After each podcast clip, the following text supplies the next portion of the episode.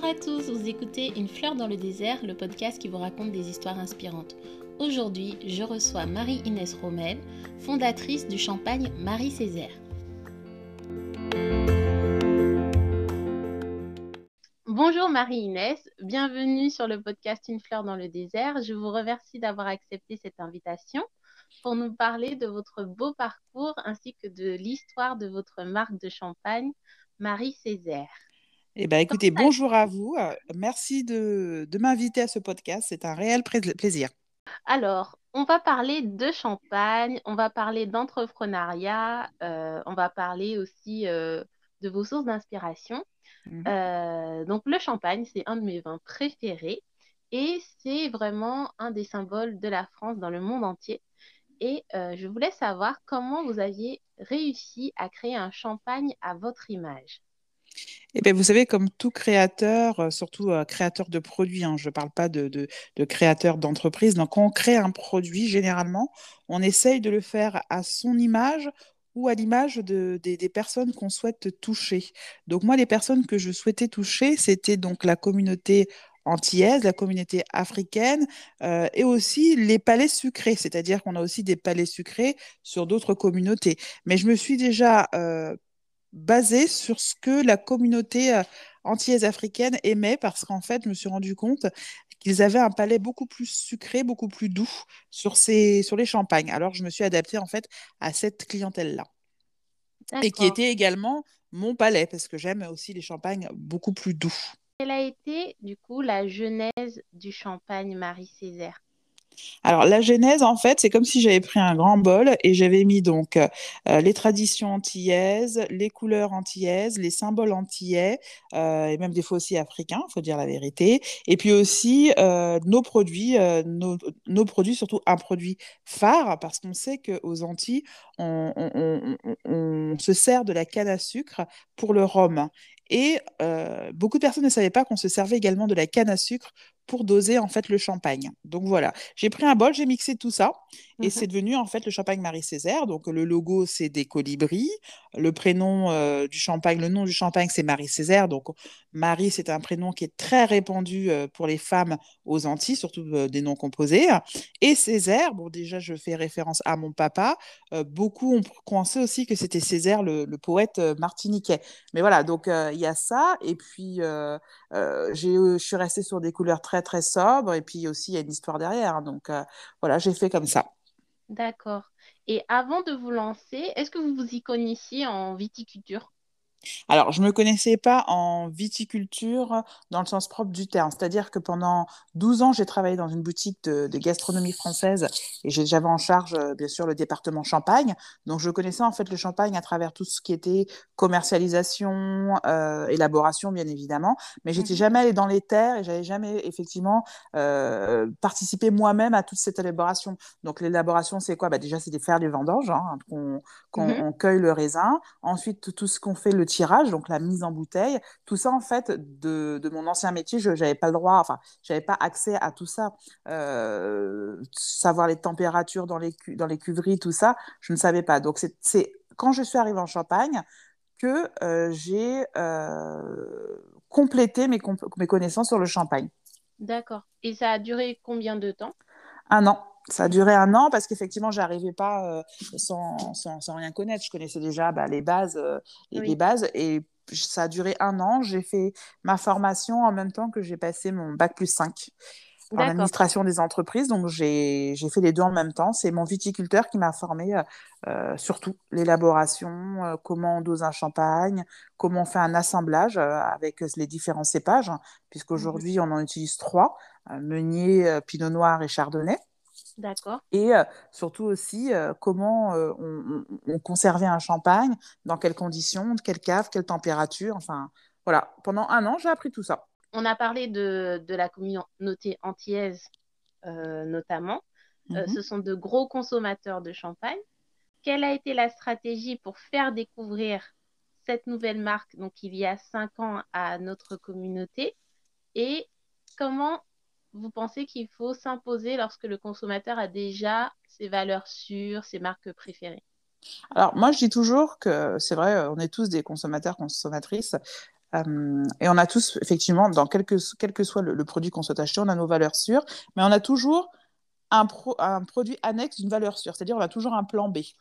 Alors moi, je me suis dit, effectivement, je n'ai pas la prétention de dire bah, que demain, tous les entiers de France et de Navarre ne, dégusteront que du Marie-Césaire, non. Parce qu'effectivement, quand on a, on a nos habitudes et tout ça, c'est compliqué de nous faire changer. Mais je me suis dit, euh, eh ben, Marie-Césaire, ce sera un complément à la valeur sûre. Et réussir à s'imposer, je ne pense pas qu'aujourd'hui j'ai réussi à m'imposer dans ma communauté parce que, euh, comme on dit, nul n'est prophète chez lui. Hein, donc, euh, mmh. euh, je, je, dis juste que j'ai réussi à m'imposer déjà dans, en Champagne, où je suis. Et ça, c'est déjà, déjà, le plus. ouais, c'est déjà pas mal parce que avant de s'imposer chez soi, il faut s'imposer, en fait, même si je suis chez moi aussi ici, parce que je suis française, il hein, n'y a pas de souci, oui. mais il faut déjà s'imposer, en fait, en Champagne, où, se produit le, où on produit le champagne. Et oui. euh, c'est tout un processus euh, qui est assez long. Vous voyez, là, aujourd'hui, on a 5 ans et je pense que, et j'espère que j'arriverai au moins à, à 10 ans. Je pense qu'à 10 ans, je serai vraiment en, à l'apogée de, de, de, ma marque, en fait. Parce que là, effectivement, je suis encore en développement, à me faire connaître, même si ça fait 5 ans. Pour beaucoup, ça fait, euh, il y en a qui disent ça fait, ça fait longtemps. Mais en fait, ça fait pas si longtemps que ça parce que déjà, quand on crée une marque, on dit passer les 3 ans, c'est-à-dire qu'elle commence à exister seulement. D'accord. C'est-à-dire, bon, il y a des marques effectivement qui ont des, des, démarrages transcendants et tout ça. Nous aussi, on a un démarrage, démarrage transcendant, mais après, vous savez, il faut gérer aussi la, la, chute entre guillemets, euh, mm-hmm. parce qu'effectivement, euh, vous savez, c'est l'effet de mode, nouveaux produits, nouveaux ceci, donc tout le monde s'intéresse. Et, et, le plus dur, en fait, dans toutes les créations d'entreprises, euh, quelles qu'elles soient, c'est de, de, de, durer. Et moi, effectivement, beaucoup de personnes m'ont dit, mais tu ne vas pas vite, tu ne vends pas assez de bouteilles depuis tant que tu es là. Ben justement, je ne souhaite pas aller vite, trop vite. Je souhaite m'imposer, je souhaite euh, je souhaite m'imposer donc tranquillement. C'est-à-dire que mes clients, ce sont mes ambassadeurs. Euh, mmh. Aujourd'hui, nous n'avons pas du tout d'autres boutiques dans toute la France. C'est-à-dire que si on veut du Marie-Césaire, ça part du cellier. Mmh. Et en fait, tout le monde dit oui, mais ta, ta, ta stratégie, pardon, excusez-moi, elle est, elle, elle, est bizarre, elle n'est elle est pas comme les autres. Bah, en fait, non, ma stratégie, justement, c'est mes clients vont me faire de la recommandation. Il faut pas oublier que le champagne, ça ne se produit pas euh, comme ça, il faut attendre 24 mois hein, à chaque fois qu'on tire mmh. une bouteille. Oui. Et donc, du coup, si vous voulez, ma stratégie à moi, c'est d'aller tout doucement. Je ne suis pas pressée. Je ne suis pas pressée et je veux faire bien les choses. Combien de fois je refuse euh, des, j'ai des, des, des, grandes, des grands circuits de distribution qui me demandent, je les refuse. Je ne veux pas être dans la grande distribution parce que nous, on est sur un champagne traditionnel. On ne produit mmh. pas en masse comme mes confrères. Je ne produis pas en masse. Et euh, c'est pour ça aussi déjà que je peux dire que je me différencie sur ces grandes marques qui sont connues. C'est que nous, on est sur une fabrication artisanale, vraiment. Et c'est ce qui donne encore plus de valeur Tout à, coup, fait. À, à, votre marque. Est-ce que vous pourriez nous parler un peu des, des différentes cuvées euh, de Marie-Césaire? Oui, alors aujourd'hui sur le site, vous en avez quatre, mais en réalité, nous en avons six. Alors, je vais vous parler des quatre qui sont sur le site. Vous avez le brut premier cru, donc c'est un assemblage de pinot noir et vous avez vraiment une base très douce, c'est-à-dire c'est un champagne qui va se marier en fait de l'apéritif jusqu'au dessert. Donc, il, se, marie parfaitement avec euh, n'importe quel plat et mais. Euh, ensuite, vous avez le rosé. Le rosé sec, c'est un rosé qui est très très doux. Euh, je précise que tous mes champagnes sont au sucre de canne, hein, élaborés au sucre de canne. Euh, le rosé, vous pouvez le prendre à l'apéritif ou sinon avec des plats épicés. C'est-à-dire que pour quelqu'un qui mange créole, qui mange africain, asiatique, euh, hindou, c'est parfait. C'est parfait parce que il y a un juste milieu. Vous savez, des fois, quand on mange un peu trop épicé ou trop pimenté, eh ben, on prend soit un morceau de sucre ou pour calmer un peu le palais. Eh ben, en fait, c'est parfait pour bien doser en fait le palais quand on mange le rosé ou avec un bon dessert, euh, généralement euh, des tartes framboises, euh, un sorbet litchi ou même un sorbet à la rose. Donc voilà. Ensuite, vous avez le blanc de blanc, c'est donc cépage chardonnay. Mmh. Donc il est idéal en fait pour les fruits de mer, la viande blanche. et c'est le haut de gamme en fait de ma de ma gamme. Pourquoi? Parce qu'en fait, celui-là, il est fait avec ce qu'on appelle un monocépage. Il est fait qu'avec du chardonnay. Il faut savoir, en fait, en Champagne, vous avez donc, sur toutes les parcelles, vous avez 80% des par de parcelles, ce sont en fait du pinot noir. Et après, il vous reste 5%, de mémoire, oui, ça, 5% de chardonnay et 15%, vous avez donc du euh, pinot meunier. Donc, c'est pour ça qu'en fait, il est plus rare. Et donc, euh, bah, c'est celui qui coûte le plus cher généralement dans toutes les gammes de champagne. Ça s'explique comme ça. Ensuite, après, vous avez le demi-sec parce que j'ai une forte demande de ma clientèle qui aime les, champagnes vraiment très dosés. Donc, le mmh demi-sec, c'est un brut euh, et vous rajoutez euh, du, euh, du, sucre, un peu plus de sucre dedans, tout simplement. Après, donc, ils ne sont pas sur le site. mais j'ai des clients qui, sont, qui, sont, qui aiment les, champagnes très vineux, très vieux. c'est des millésimés et des sélections. Je ne les mets pas sur les sites parce que j'en ai très très peu. Mmh et je préfère, j'ai peur pour le transport et tout ça, je préfère que les, les clients viennent les, les, prendre sur place ou c'est moi qui les, livre à mes clients. Ce sont des champagnes qui ont plus de 20 ans. donc voilà, et c'est pour ça qu'ils ne sont pas sur le site, mais j'en ai aussi. Voilà. D'accord. Merci beaucoup pour toutes ces, euh, informations. J'espère que ça plaît aux auditeurs. Euh, c'est la première fois qu'on aborde du coup le, sujet du champagne et moi ça me plaît énormément. Eh ben, merci à vous Laura. J'adore vous écouter euh, parler de ça. Ce qui m'a donné envie de vous recevoir dans le podcast, c'est surtout le fait que vous soyez une femme noire pionnière dans le secteur du champagne. Mhm. Et je voulais savoir d'une manière générale Lorsqu'on souhaite euh, se lancer dans l'entrepreneuriat avec un projet qui sort un peu du cadre habituel, euh, on peut être confronté à des croyances limitantes.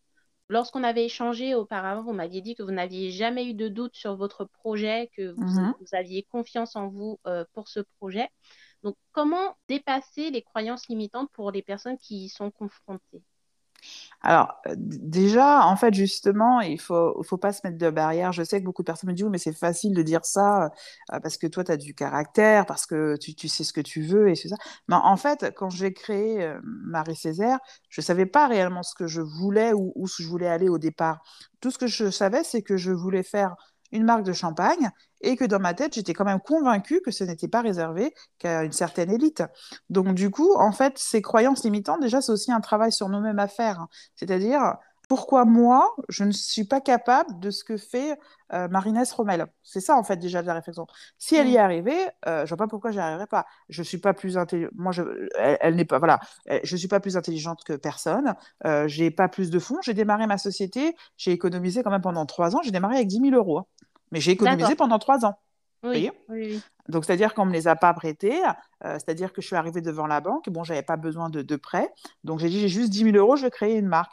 Et effectivement, après, comme on a grandi très vite, là, j'ai dû faire un prêt, mais ma banque, elle a vu qu'effectivement, bah, l'argent arrivait, donc elle savait qu'elle pouvait me prêter cet argent, vous voyez. Euh, mmh mais déjà, quand on crée une entreprise, il faut se préparer en amont. On crée pas, alors je me rappelle, c'était plus quelle année, on, vantait les mérites de créer une, une, société avec un euro. Mais, mais on n'a jamais créé une société avec un euro, voyons. Euh, quand on crée une société, minimum, je dis bien minimum, il faut au moins avoir 5000 euros. 5 000 euros de côté. Et c'est-à-dire que si on ne les a pas aujourd'hui, ces 5 000 euros, eh ben, on les aura, on fait en sorte de les avoir peut-être dans 3 ans, 4 ans, 5 ans, si on veut vraiment créer une entreprise. Moi, vous savez, aujourd'hui, j'ai 4 entreprises. Et ben, à chaque fois, j'ai mis du temps, j'ai mis des sous de côté pour telle, telle, telle entreprise. Et je me suis dit, bah, tant que je n'ai pas l'argent nécessaire, bah, je ne crée pas. C'est ça en fait. Donc les croyances limitantes, en fait, malheureusement, euh, elles nous bloquent sur beaucoup de choses et sur notre propre épanouissement. Parce qu'en quelque part, on se rabaisse en se disant on ne peut pas. Vous voyez? Oui, oui, oui, tout à fait.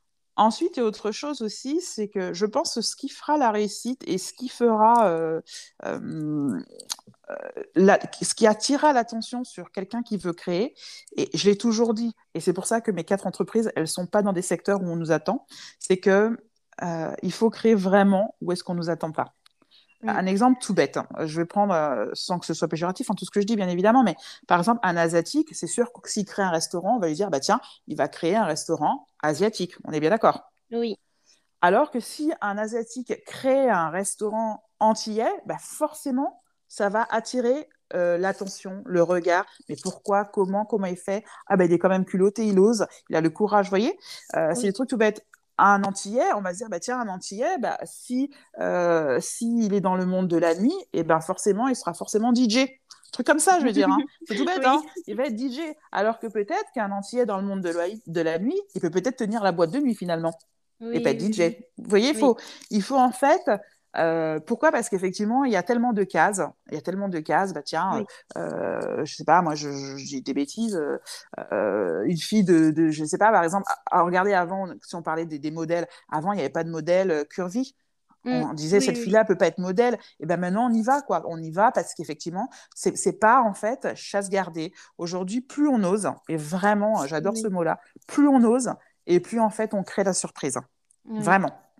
Effectivement, c'est vrai que euh, j'ai commencé à m'intéresser par exemple à la musique country euh, dans les années Ben voilà, 2010. ça c'est alors ben alors là, Oui. je vous en parlais et je, et c'est pas pourquoi parce que euh, ben, je, je vous laisse terminer, je vous, je vous raconte une anecdote. Oui, et, euh, et c'est vrai que j'osais pas forcément dire que j'écoutais ce genre de musique parce que j'ai été plutôt élevée dans un milieu antillais, donc Ouais, ouais. beaucoup de zouk, beaucoup de Mhm. dancehall.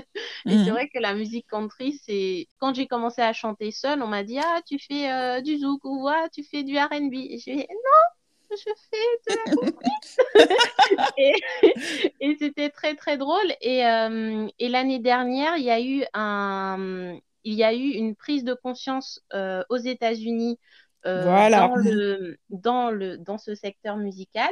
Mhm. Et il y a eu une énorme exposition d'artistes country noirs Mhm. euh, qui avait jamais eu auparavant, parce qu'auparavant, c'était euh, deux hommes noirs qui étaient dans le milieu de la country, qui étaient vraiment médiatisés, et les femmes étaient vraiment euh, euh, au second plan.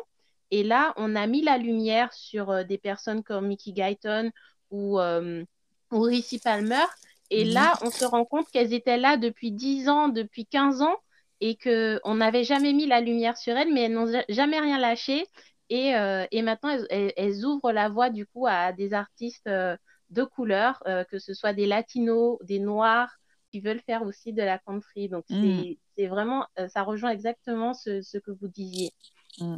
Et moi, en fait, pour, ça m'a fait, ça me fait drôle que vous parliez de la country, c'est que je me suis abonnée pas plus tard qu'il y a trois jours à, ça s'appelle Influence Singing Color. Ce sont quatre euh, Afro-américaines euh, qui adorent la country. Et elles cartonnent en fait sur Instagram parce qu'en fait elles adorent la country. Et je me suis dit, vous voyez, elles vont à, à contresens de ce qu'on peut avoir Oui. parce que quand on voit ces filles-là, on se dit, bah tiens, elles soit elles aiment le rap, le RB, mais en fait elles sont fans de country, ce sont quatre copines euh, et euh, elles cartonnent sur Instagram et, et je trouve ça génial. Et justement, plus on ira où est-ce qu'on nous, on nous attendra pas, plus on aura déjà une visibilité. Parce qu'effectivement, euh, bah, on se noie un peu dans la masse, quoi. C'est à force de faire toujours les mêmes choses et ceci, cela, comme, euh, je sais pas, euh, un coiffeur, par exemple, les coiffeurs antillais ou pour les Africains, les Africaines, bah, généralement, ce sont que des, des, des, des Africains, les Africaines. Mais Oui. demain, vous mettez un, un, un coiffeur blanc ou, ou autre qui coiffe euh, des cheveux comme nous, et ben forcément, ça va attirer l'attention.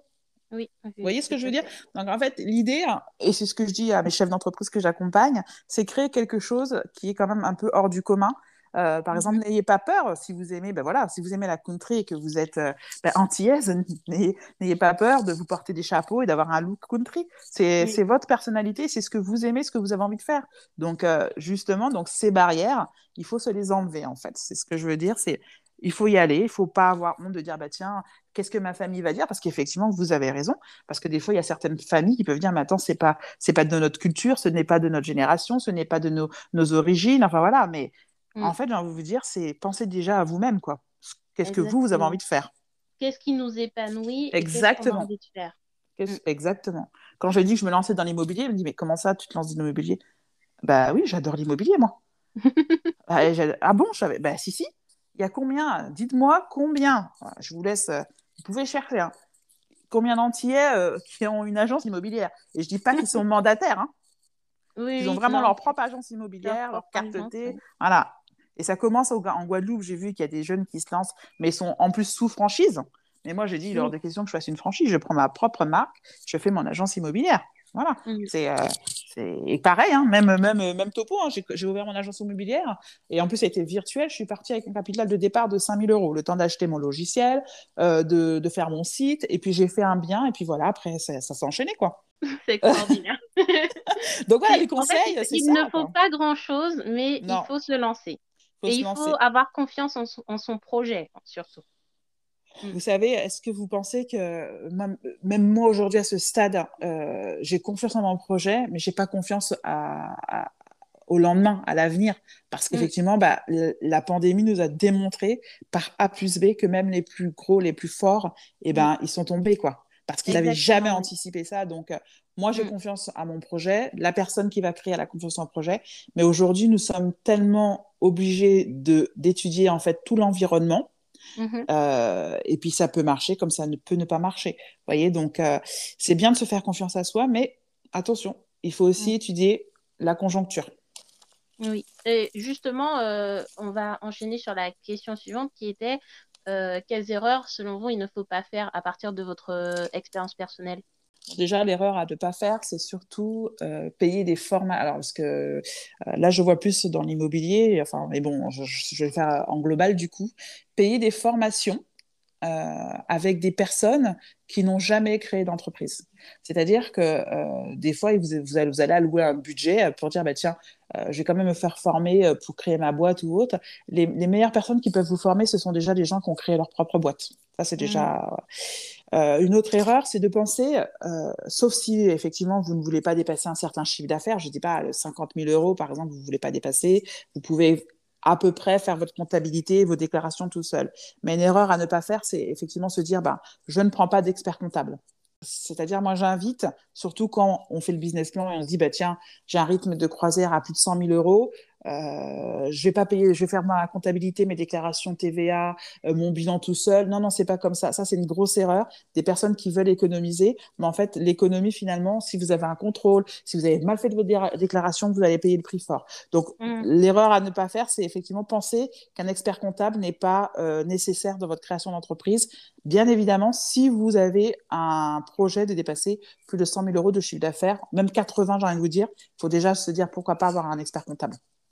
D'accord. Donc ça, ça c'est très important. Après, c'est sûr que si vous êtes entre 30 et 50, je pense que vous pouvez faire votre comptabilité tout seul. Donc ça, c'est ça. Euh, emprunter de l'argent partout, c'est une grosse erreur à ne, pas faire. C'est-à-dire que soit vous empruntez à la banque, mm-hmm. et peut-être à, une personne de votre entourage, mais emprunter partout, c'est-à-dire qu'effectivement, euh, vous ne faites pas confiance à vous-même. Et en plus, comme ce n'est pas votre argent, parce que, ben, comme je vous ai dit, je reçois des entrepreneurs, hein, donc je vois à peu près les situations un peu tendues. C'est que ben, emprunter à tout le monde, ça peut être. Euh, c'est vraiment. Il ne faut pas le faire. Quoi. Il faut partir avec ce que vous avez et ne pas voir trop gros non plus. D'accord. Donc, soit vous partez avec votre rapport et vous allez à la banque, soit vous partez avec votre rapport et une aide de la famille. Mais trois, c'est déjà suffisant. Il ne faut pas demander à, à, tout le monde parce qu'à un moment donné, vous savez, les dettes, ça s'accumule rapidement. Mhm. L'erreur à faire aussi, à ne pas faire, c'est de prendre un salaire. C'est-à-dire que il faut. Euh, moi, je pense que le meilleur profil pour créer une entreprise, c'est la personne qui se retrouve au chômage, soit parce qu'effectivement elle a fait une rupture conventionnelle, soit parce qu'elle a perdu son travail, euh, soit parce que euh, elle a suivi son conjoint. Enfin bref, la, il faut la première année surtout ne pas prendre de salaire. Surtout ne pas prendre de salaire. D'accord, d'accord. Et euh, c'est possible, donc, euh, si la personne aura mis des sous de côté, si elle a le droit au chômage, parce que quand vous êtes au chômage, vous avez le droit à toucher vos allocations euh, et ne pas prendre de salaire de votre entreprise, il n'y a aucun souci, hein, c'est légal, il n'y a pas de problème. Donc, prendre, voilà, ne pas prendre de salaire, une erreur à ne pas commettre, c'est pas prendre de salaire en fait la première, la première année. D'accord, d'accord. Moi, j'ai pas pris de ça. Comme j'ai touché le chômage, puisque j'avais démissionné pour suivre mon conjoint. Et donc, du coup, j'ai touché le chômage pendant deux ans et j'ai pas pris de, de, salaire pendant deux ans. Et je pense aujourd'hui, c'est pour ça que je suis encore là, je touche du bois, parce qu'effectivement, je n'ai pas pris de salaire et j'ai pu avoir un peu de trésorerie. Oui, c'est important en fait de ne pas prendre de salaire pour pouvoir se constituer euh, une trésorerie, La trésorerie euh, solide. Exactement, mm. parce qu'effectivement, euh, beaucoup de personnes ne savent pas aussi, quand par exemple, je sais pas, on gagne 1500 euros, et ben l'entreprise, c'est pas 1500 euros qu'elle débourse, hein. elle va débourser à peu près 2800, enfin, près le double pratiquement. Oui, oui, Donc ça, c'est très important et les gens ne s'en rendent pas compte qu'il y a l'URSSAF aussi qui frappe à la porte. Mhm. Euh, j'ai des, des, amis qui se sont lancés dans l'entrepreneuriat il y a deux ou trois ans et qui, euh, qui commencent seulement maintenant justement à, à, à gagner de l'argent. Exactement. Oui, c'est très, très compliqué euh, de se lancer. Euh, donc, euh, merci pour ces conseils précieux. Donc, pour tous les Et puis, un autre en plus qui est gratuit parce que je ne le dirai jamais assez. Surtout, vous avez des, ce qu'on appelle des réseaux sociaux. pour le moment, tout est gratuit en plateforme, sauf quand on fait de la, la, publicité. Hein. Mais ayez un minimum Facebook, Instagram et LinkedIn. C'est gratuit et c'est là où vous pouvez vous faire connaître. Donc, ne, surtout ne pas négliger les réseaux sociaux. Oui, bah, aujourd'hui, c'est euh, primordial. C'est primordial. Ouais, pour se faire connaître, pour euh, connaître aussi euh, ses les tendances, les tendances, les tendances, ses concurrents, comme, quelle est la stratégie des autres personnes qui font la même chose que vous. Tout à fait. vraiment, c'est indispensable. Oui, c'est indispensable. je voulais savoir aussi quels sont vos modèles de réussite et pourquoi, que ce soit des personnes connues ou des personnes de votre entourage. voilà. Alors, si euh, donc dans mon entourage, bien évidemment, j'ai ma maman. Euh, ma maman, elle m'a donné en fait euh, bah, tout ce qui était, elle m'a inculqué tout ce qui était valeur et ne pas lâcher prise en fait, parce qu'effectivement, on a une enfance un peu compliquée et du coup, j'ai vu comment elle s'est battue, même si elle était mère au foyer, mais elle avait sa petite entreprise avec ses six enfants. Parce que malgré tout, on peut dire ce qu'on veut, mais quand on est mère au foyer, c'est quand même une entreprise qu'on gère sa maison on gère sa maison. Donc effectivement, c'était ne pas dépenser trop d'argent pour pas qu'on soit dans le rouge, euh, être équitable. Euh, si on achète un vêtement à un, il faut qu'on achète à l'autre. Donc aussi tout ça, ça me sert pour ma vie d'entreprise et chef d'entreprise euh, parce que même avec mes salariés, donc je, je, je suis très très équitable et c'est tout le monde pareil en fait. donc ça, c'est il y a ma maman. J'ai aussi mon frère Géraud parce que mon frère Géraud finalement, il a créé depuis 15 ans lui et donc il a toujours été créateur. Donc j'ai toujours voulu être un peu comme lui. Et donc, du coup, ben, je suis contente en plus qu'il soit associé à ma marque de champagne. Mhm. Euh, donc, ça, c'est dans mon entourage euh, proche. Alors, pour tout vous dire, j'ai pas de chef d'entreprise. Euh, donc, dans le champagne, j'ai aucune personne, en fait. Vraiment, j'ai aucune personne qui me j'ai pas d'admiration pour quelqu'un, pas que, c'est que en fait, j'ai pas eu, j'ai pas eu de, de, modèle en fait. Je suis un peu à l'arrache. Euh, par contre, sur l'immobilier, j'ai un promoteur qui s'appelle Benoît Mignot. Mhm. à Reims, et puis c'est lui qui m'a donné vraiment envie de me lancer dans l'immobilier parce que lui, il a eu un parcours un peu comme moi, euh, un, un, garçon de la ferme. Euh, euh, donc euh, avec une enfance euh, ben, un peu pauvre. Et puis, bah, c'est le plus gros promoteur de la ville de Reims, en fait. Aujourd'hui, il a 58 ans de mémoire et bah, j'ai envie de dire la moitié de la ville de Reims lui appartient, quoi. Et il est parti vraiment de rien. donc lui, par contre, effectivement, c'est lui qui m'a vraiment donné cette envie sur l'immobilier. Voilà. Et puis après, ce ne sont pas des chefs d'entreprise, ce sont plus des femmes influentes comme Michelle Obama et Oprah. Voilà. Oui. Les nos, nos préférés euh, voilà, c'est ça, et, malheureusement, même c'est bête, hein, mais euh, c'est c'est même pas question de couleur de peau, mais c'est vrai que là, si c'était une autre couleur de peau, je vois personne en fait. Je... Mmh.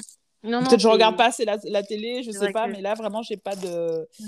Je vais pas mentir, j'ai pas plus de. Non, j'ai pas plus de. Oprah, euh, j'en entends parler, donc maintenant j'ai 32 ans. Oprah, j'en entends parler depuis que je suis toute petite. Mm. Mais c'est vrai que euh, en personne euh, contemporaine, moi, en tant qu'adulte, mm. j'ai toujours été admirative de, Michelle Obama et, j'ai récemment regardé son documentaire sur Netflix. Et, ouais, devenir. juste, oui, je suis moi aussi, restée bouche bée. Waouh, quoi. Bah, bah, oui, parce qu'on se dit que cette femme-là, finalement, à la base, c'est elle qui, est, euh, bah, qui, qui, porte ce monsieur, monsieur enfin, son mari Obama. Et puis finalement, celle qui se met en retrait pour son mari. et euh, c'est juste, euh, c'est ça en fait, les, les, vrais parcours de vie, c'est aussi à un moment donné se dire, bah, moi je me mets en retrait pour quelqu'un d'autre en fait. Alors que je sais que c'est moi en fait qui, a fait, qui a créé, qui a créé tout ça quoi. Donc, mais elle a eu un juste retour des choses parce que vous voyez avec sa, moi j'étais partie la voir à Londres puisqu'il n'y avait plus de place à, à, Bercy, donc je suis partie prendre une place à Londres. Il y avait une place, je sais pas pourquoi, mais j'ai à Londres. Pas à Bercy, mais je trouvais à Londres, c'est tout. Et donc, du coup, c'est vrai que quand elle a fait son tour, bah, c'était euh, c'était juste, euh, c'était un juste retour des choses, quoi, de tout ce qu'elle avait fait et tous les sacrifices, que c'était euh, c'était magique, en fait. Hein. Je sais pas si vous avez été la voir, mais c'était magique. Non, je, ne suis pas allée la voir, mais moi, j'ai regardé le documentaire avec des étoiles dans les yeux. donc, je tenais une nouvelle fois à souhaiter un très bon anniversaire à Marie Césaire, puisque le 29 avril dernier, vous avez fêté vos 5 ans. Oui, merci. Donc, bravo, très très beau parcours. J'ai très hâte de venir goûter le champagne. Lorsque nous avons pris contact, on était sur la dernière phase de confinement, on ne pouvait pas se déplacer, mais euh, franchement, je pense que cet été, je vais venir vous voir. eh ben, écoutez, euh, si je peux permettre de donner une information à, vos auditeurs, donc on a fermé le, le lieu de dégustation le 10 février de cette année. Pourquoi? Parce qu'en fait, nous sommes en train de rechercher notre propre maison, parce que jusqu'à présent, on partageait. Et nous, sommes enfin, nous allons créer en fait un endroit juste magique. Un endroit magique, c'est-à-dire on sera capable de même d'héberger nos clients. Une grande salle de dégustation euh, avec des caves et ceci, cela, en fait, notre propre maison. Parce qu'aujourd'hui, il ne faut pas oublier que Marie-Césaire, c'est une marque. Mhm. Et là, maintenant, nous allons donc devenir une maison de champagne. Et euh, on espère ouvrir si tout va bien parce qu'on a déjà euh, on s'est déjà positionné sur euh, un endroit. On espère en fait ouvrir pour euh, mai 2022 donc c'est à dire que sûrement je vous verrai pas cet été. Je suis un peu voilà. Mais au moins je sais que si on se voit je vais vous recevoir dans de très bonnes conditions parce qu'effectivement aujourd'hui on avait un endroit qui était trop petit malheureusement euh, et on avait trop de monde et à chaque fois c'était galère parce qu'il fallait en fait découper nos dégustations. Et là, on veut vraiment un endroit où nos clients se sentent bien, on puisse les recevoir comme il se doit. Et puis, euh, bien sûr, avec modération, s'ils ont trop, euh, un peu trop bu, mais toujours avec modération, on va dire ça mhm. comme ça, et eh ben ils pourront rester dormir sur place et profiter de la Champagne en général. Parce que c'est vrai qu'en Champagne, même quand vous venez voir une maison, soit la mienne ou pas la mienne, il y a tellement de belles choses à voir. Oui, oui, oui, tout à fait. Moi, j'ai visité Reims euh, ben, deux fois. J'y suis mhm. allée deux fois déjà à Reims. Mhm. Euh, à chaque fois pour visiter une maison de champagne, mais également pour, euh, pour rester, découvrir, la ville. Et, et j'ai jamais découvert la région. Donc, mhm. c'est vrai que ce serait, ce serait sympa de pouvoir rester plusieurs jours. dans le coin. Donc, merci de partager avec nous donc, ce beau projet. Mmh. De toute façon, on euh, va communiquer sur les réseaux sociaux dès qu'on sera vraiment sera finalisé, qu'on posera entre guillemets la première pierre. En fait, généralement, quand je dis la première pierre, c'est parce qu'en fait, euh, on va faire beaucoup de travaux dans cet endroit, donc euh, parce qu'on veut vraiment que ce soit tip top, quoi. Oui, ah oui, c'est important de, de, créer un cadre Tout à fait. magique du coup pour une pour une marque d'exception. Merci beaucoup. Merci pour cette interview. Merci, à vous, Laura. répondu à, à, à mes questions et à très très bientôt. Oui, à bientôt. Merci beaucoup, Laura.